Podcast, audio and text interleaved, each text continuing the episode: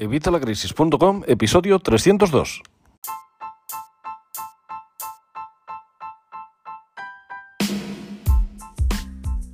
Hola, buenos días, buenas tardes o buenas noches. Bienvenido un día más, un jueves más a Evitalacrisis.com. Hoy es jueves 18 de febrero de 2021 y hoy vamos a hablar de algo más que interesante, sobre todo para la gente que está iniciando en el tema de, la inversión. Y son, vamos, es un, es un conglomerado de, de inversiones que tiene un nombre que le puso su, su creador, Harry Brown, y se trata ni más ni menos que de la cartera permanente.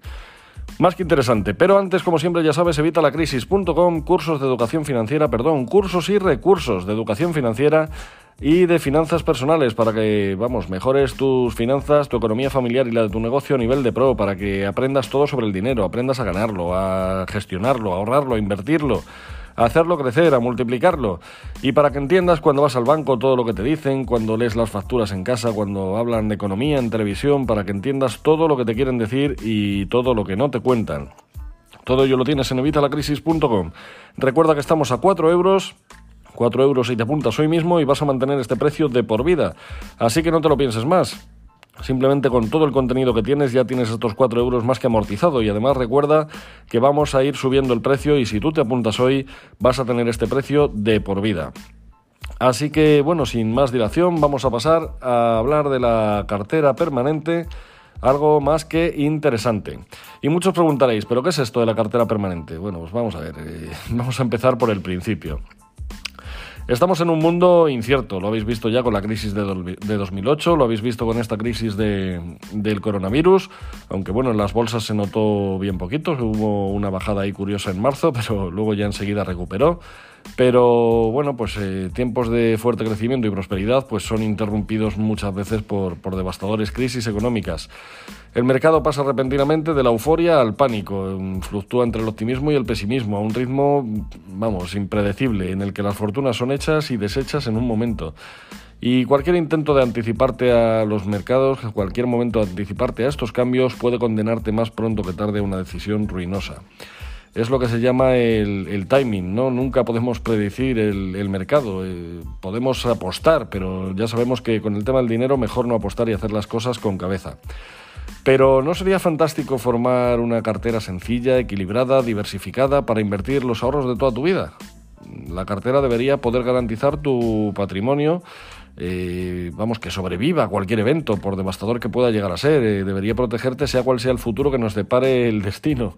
Y además obtener beneficios. Eh, en concreto, tendría que cumplir cuatro pilares básicos.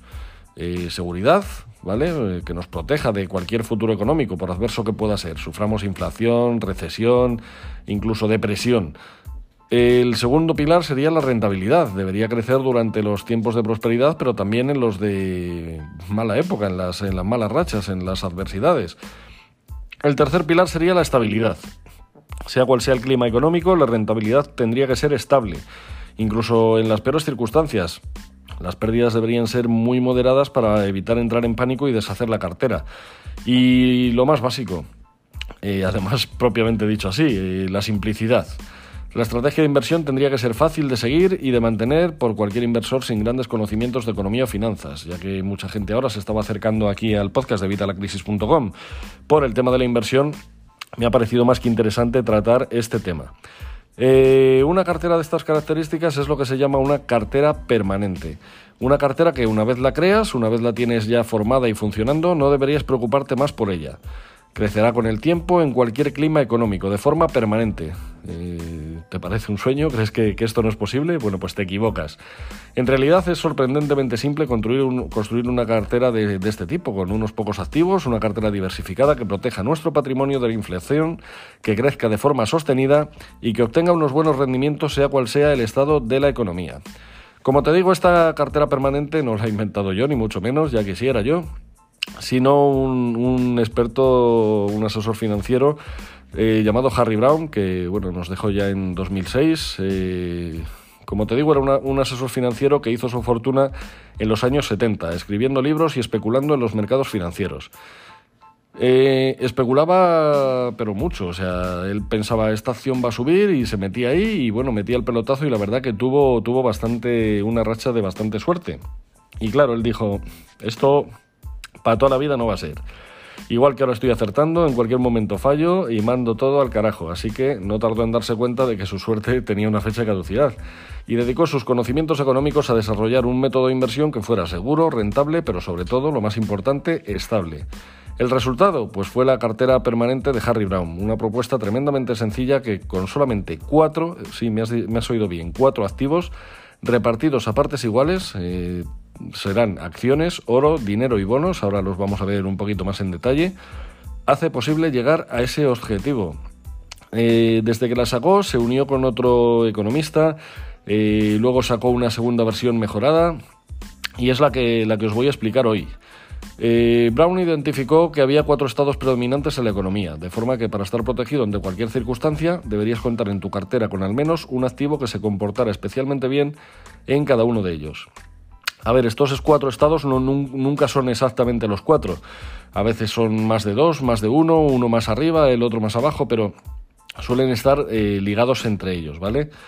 Eh, de esta forma, las elevadas ganancias de un activo en su estado económico idóneo iban a compensar sobradamente las eventuales pérdidas de los otros tres. Estos estados macroeconómicos son los, siguientes, que os he, los que os he dicho antes, la prosperidad, la inflación, la escasez de dinero y la deflación. Vamos a ver... Ay, Dios mío, y que siempre igual. Perdonar. Vamos a ver la prosperidad. Un periodo en el que los estándares de la vida suben, la economía crece, los negocios se multiplican, el desempleo se reduce, los tipos de interés están bajos, el sistema financiero cuenta con buena salud y hay facilidad de crédito. Vamos, es lo, ideal. El activo número uno en esos tiempos pues son las acciones, lo que es la, la renta variable, cuyo valor aumenta a tasas mayores a las del crecimiento real de la economía. Pero los bonos de largo plazo también se revalúan ante la caída de los tipos de interés. Luego ya estaría el tema de la inflación. La inflación, hemos hablado de ella a lo largo del podcast en varios episodios, es que la cantidad de, dinero en circulación es mayor al necesario para comprar los productos que hay disponibles y por lo tanto sus precios pues suben. De forma moderada en torno al 5% anual, elevada en el 10% y el 20% y ya desbocada sería el 25% o más. Ante la pérdida de valor del dinero de papel, el oro es el valor refugio, lo hemos hablado ya en muchas ocasiones también, por excelencia. Ahora mismo también ya sabéis que está mucha gente valorando el tema del Bitcoin, pero bueno, ese no entra en esta cartera. Pero bueno, eh, una cosa es la cartera que yo os voy a contar, que es la base que, estableció Harry Brown, y luego nosotros podemos balancearla como nosotros decidamos. Pero vamos, si la hacemos así, podemos tener, por ejemplo, esta cartera que sea nuestra cartera permanente y luego incluso otra cartera más eh, variable, que es la que vamos a ir nosotros pues probando este otro tipo de activos, por ejemplo, el tema de Bitcoin y, alguna acción más que queramos meter.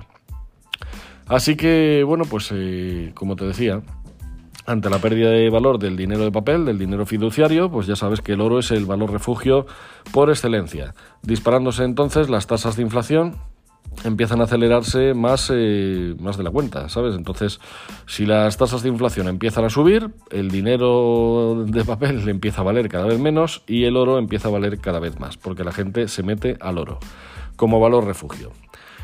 El tercer caso pues sería la escasez de dinero. Sería el tercer estado macroeconómico. La expansión del crédito se frena, se reduce la cantidad de dinero en circulación, dejando a personas y empresas con menos dinero disponible del que esperaban tener y esto suele desembocar en una recesión económica. Muchos activos son liquidados, bajan su precio, pero la parte del dinero de la cartera te permite reducir las pérdidas globales y comprar activos a precios baratos, a precios casi de saldo. Normalmente este estado de la economía durará poco, eh, normalmente suele ser unos seis meses, poco más, cambiando pronto alguno de los otros tres estados predominantes. Así que la falta de rentabilidad de este periodo no debería afectar mucho a tu cartera en el largo plazo. Y luego ya estaría el último caso, que sería la deflación. Al contrario de lo que ocurre con la inflación, los precios disminuyen y los tipos de interés reales son negativos, pudiendo desencadenarse una depresión económica. Pero al reducirse los tipos de interés del precio de los bonos, eh, perdón, el precio de los bonos aumenta. Eh, los, los nuevos bonos se emiten con menor interés y los inversores compran los emitidos anteriormente con mayores tipos. Así que se multiplica el efecto cuanto mayor sea el plazo del vencimiento del bono. Recapitulando, las acciones triunfan en tiempos de prosperidad. Recordar que las acciones es la renta variable, lo que se llama renta variable. Son las acciones. Suele hacerlo mal durante periodos de inflación, escasez de dinero y deflación, pero en el largo plazo no deshará las ganancias conseguidas en la prosperidad. Los bonos, o también llamada renta fija, eh, también se benefician de la prosperidad, pero su precio se dispara cuando los tipos de interés colapsan en un periodo de, de deflación, obteniendo malos resultados durante inflaciones y escasez de dinero. El oro no solo se revaloriza cuando hay una inflación intensa, su precio se catapulta si la inflación se desboca. Lo que os he dicho antes, cuando ya nos pasamos de un 25%, bueno, el, precio del oro se dispara. Aunque generalmente se comporta mal en, tiempos prósperos de, escasez de dinero o de deflación porque la gente pues huye ya, vamos, ya piensa que ha refugiado su, dinero y pasa otra vez a otras plataformas de inversión. Finalmente, el dinero en efectivo es el más valioso en los periodos de escasez de ese mismo, del dinero en efectivo. Pero es que además del aumento de los tipos de interés hará subir su, rentabilidad, obviamente, pero también aumentará nuestro poder adquisitivo durante una deflación. En los tiempos prósperos el dinero pues será neutral y definitivamente será el perdedor durante una inflación, porque vamos a perder poder adquisitivo. Esto es, eh, pues eso, la base en la que se basa esta cartera permanente de Harry Brown. Los resultados. Bueno, pues mira, cuando Harry Brown desarrolló su teoría, utilizó todo tipo de simulaciones y análisis de los datos históricos, comprobando que no la contradijeran, obviamente. Pero es que la economía no es una ciencia exacta, según Harry Brown ni siquiera es una ciencia. Hizo falta que pasaran varias décadas, que ocurrieran todo tipo de eventos y ciclos económicos y que falleciera su propio autor, como te digo, en 2006, para que los inversores empezaran a confiar en la cartera permanente. Harry Brown estimó que su cartera permanente daría una rentabilidad anualizada entre un 4,5 y un 5% por encima de la inflación, o sea, un 4,5 o 5 por encima de la inflación, ¿vale? No que dé un 4,5 o un 5 de, interés, ¿vale? Un 4,5 por encima de la inflación, con muy pocos descensos significativos. Eh, pero es que los resultados fueron aún mejores. Y desde 1972 la rentabilidad de la cartera permanente en dólares ha sido del orden de un 10% anual. Un 10% anual, sin tocarla, ¿vale? Impresionante. Similar e incluso superior a la rentabilidad de la renta variable. O sea, es que es alucinante. O sea, muchas veces cuanto menos tocan las cosas, mejor funcionan. Sin embargo, la diferencia principal es que la cartera de Harry Brown solo tuvo 3 o 4 años negativos, con una caída máxima en torno al 5 Ay, Dios mío, perdón, al 5% en 1981 frente a la montaña rusa de la bolsa. Ya sabes que la, bolsa, si algo tiene, es la volatilidad. Aunque los resultados anteriores son para una cartera permanente estadounidense, los fundamentos teóricos son igualmente válidos para cualquier otra economía que tenga un tamaño suficiente. En nuestro caso no sería España, sería la eurozona, ¿vale? Lo que es toda la zona de Europa. La moneda única lleva poco más de una década entre nosotros, pero una cartera permanente en euros, formada por activos europeos, ha logrado cerca de un 6,5% de rentabilidad anualizada desde 1999, con descensos máximos en torno al 3% en 2002 y 2008, cuando la bolsa sufrió caídas del 40%. Así que tú fíjate si no estás asegurado. En ese mismo periodo, la cartera permanente en dólares ganó un poco más del 7% anual. Luego habría que ver cómo mantenemos esta cartera. ¿Vale? Para mantener esta cartera es totalmente sencillo. De hecho, Harry Brown decía que no habría que mirar la cartera más que una vez al año.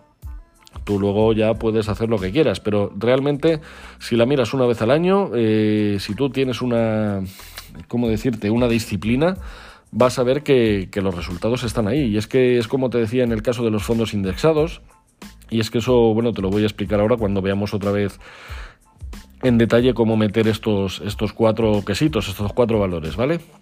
El mantenimiento de la cartera es muy sencillo. Un requisito imprescindible para el éxito de la cartera permanente es ese, que, que, sea lo más fácil posible y que no sean necesarios grandes conocimientos de economía y finanzas. La situación macroeconómica se mueve de forma cíclica pero no hay ninguna fórmula exacta para conocer cuándo se producirá cada cambio, ni cuál será la siguiente etapa. Así que es necesario estar siempre expuestos a los cuatro estados predominantes de la economía, como te he dicho, la prosperidad, la inflación, la recesión y la deflación. Y con los cuatro activos de la cartera, también te he dicho, acciones, oro, dinero en efectivo y bonos, repartidos a partes iguales, en este caso el 25% de cada uno. Es importante, por tanto, rebalancear periódicamente la cartera, ya que según vaya moviéndose los mercados, pues eh, conforme pase el tiempo, unos activos van a crecer mucho, otros perderán valor. una caída repentina del activo predominante causaría una gran pérdida y además de tener muy poca cobertura de los otros activos que tendrían que compensar todas estas pérdidas, pues eh, sería todo un problemón. Sin embargo, un rebalanceo excesivo, es decir, estar ahí permanentemente mirándola, intentando equilibrar este 25%, es primer, primero de todo innecesario. Y después, como te digo, perjudicaría la rentabilidad. Lo, lo principal es que la toques lo menos posible. Pues ya te digo, una vez al año lo dice él, yo la suelo mirar incluso una vez al mes, pero lo que es rebalancear, solo, solo lo rebalanceo una vez al año, o bueno, si, si ocurre algo, algo demasiado intenso, algo que mueva demasiado, que ahora te voy a explicar cuándo deberíamos tocar esta cartera. Cada vez que tú compras y vendes activos pagas un coste, ¿vale? Comisiones de compra-venta, spreads, impuestos, etcétera. Por otro lado, los ciclos económicos suelen tener una cierta duración, desde pocos meses a muchos años, por lo que dejar correr un poco los activos de la cartera aumentará la rentabilidad. Así que, bueno, pues Harry Brown ya lo tuvo todo en cuenta y recomendaba comprobar la cartera, como te digo, solo una vez al año y rebalancear únicamente si alguno de los activos superaba el 35% del peso total en cuyo caso venderíamos el excedente y lo usaríamos para equilibrar el resto de, los quesitos, el resto de las otras tres partidas, o en el caso de que fuera inferior al 15%, en cuyo caso pues habría que vender de lo de arriba para meter aquí en este que está al 15% y volver a dejar el 25%. Si ese era el caso, pues como te digo, pues eso, habría que vender los, ganadores hasta dejarlos en el 25% y comprar los perdedores hasta situarlos también en ese 25%. Este proceso mecánico, pues eh, primero es rápido y segundo es sencillo y además evita las, las, decisiones subjetivas que tarde o temprano terminan acarreando pérdidas, lo que viene a ser, pues ya sabes, eh, el corazón que no aguanta determinados disgustos o determinadas emociones. En las gráficas eh, que puedes ver por internet, si empiezas a buscar sobre información sobre esta cartera permanente, pues vas a ver que, que, este rebalanceo por bandas, con una inversión inicial en 1972 o 1999 eh, tiene la rentabilidad que, pues eso, en, torno al 10% en Estados Unidos y al 6,5% en, en la eurozona.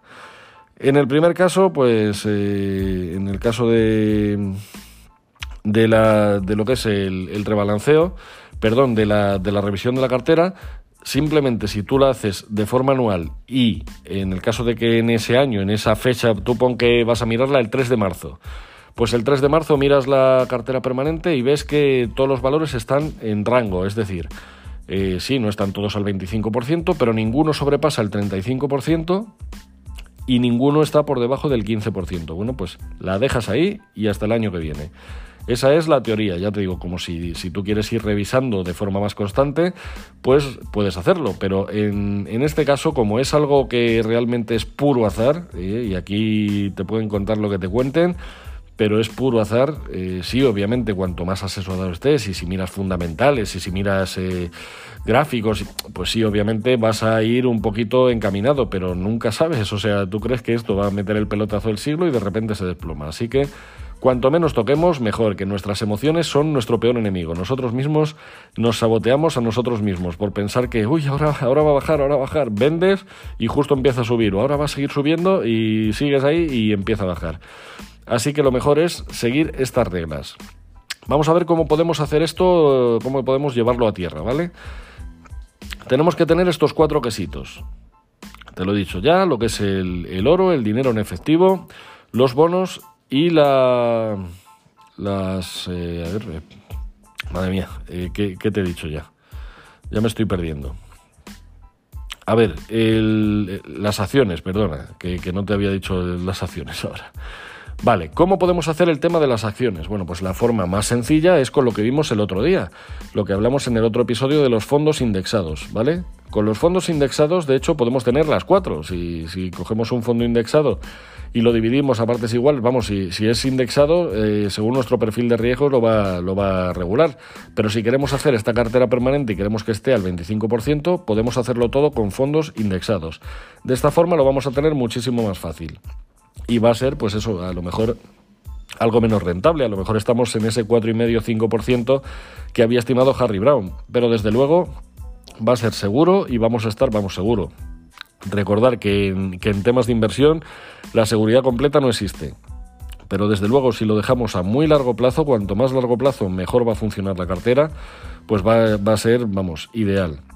Entonces podemos comprar las acciones, los bonos, el oro incluso, eh, si no queremos tener el oro físico en casa, que ya sabéis que yo es lo que recomiendo, pero si quieres tener eh, algo de valores en oro en papel, pues todo lo puedes hacer con los fondos de inversión. Los fondos de inversión indexados, que ya sabes que tienen las, las comisiones más bajas. Estamos del torno, o sea, en torno al 0,48% hasta el 1, 1 y pico según, según el broker, según donde cojas estos fondos indexados. Mientras que cualquier fondo de inversión en un banco ya nos están cobrando un 3 y pico, o sea que como ves es más que interesante. Y con estos fondos indexados nos hacemos nuestra cartera permanente y lo dejamos ahí. Y luego si queremos nos creamos, como te digo, otra cartera variable en la que vamos ya jugando un poquito, eh, jugando, repito, eh, estamos hablando de dinero, con el dinero no se juega, con el dinero hay que hacer las cosas con cabeza, pero quiero decir que podemos ya arriesgar un poquito más, podemos decir, mira, pues yo creo que Tesla va a seguir subiendo ahora que está arriba del todo o Amazon va a seguir subiendo, como vemos tantos anuncios, ahora que también está arriba del todo. Bueno, pues eh, ahí puedes eh, arriesgarte, ¿vale? Puedes arriesgarte con un dinero que creas que puedes arriesgar, pero lo que es todo tu patrimonio, tus ahorros de toda la vida, yo te recomiendo que los tengas en esta cartera permanente y vas a ver que vas a dormir mucho más tranquilo. Obviamente todo va en función de tu perfil de riesgo. Si te gusta arriesgar más, pues a lo mejor una cartera permanente pues se te hace aburrido, porque claro, una vez al año la tienes que mirar, pues tú imagínate. Si quieres toquetear más o estar mirando, pues bueno, yo te recomiendo lo que te digo, pues mete tu, tu gran inversión en esta cartera permanente y luego crea, quédate una parte para esa cartera variable y así vas a tener lo mejor de los dos mundos.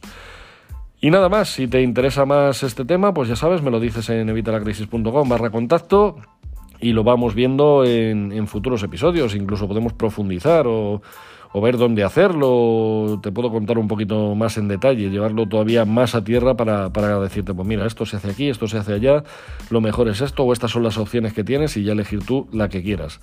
Recuerda que, que vamos, que esto no es un asesoramiento financiero, ¿vale? Son consejos, yo te doy consejos y es mi opinión.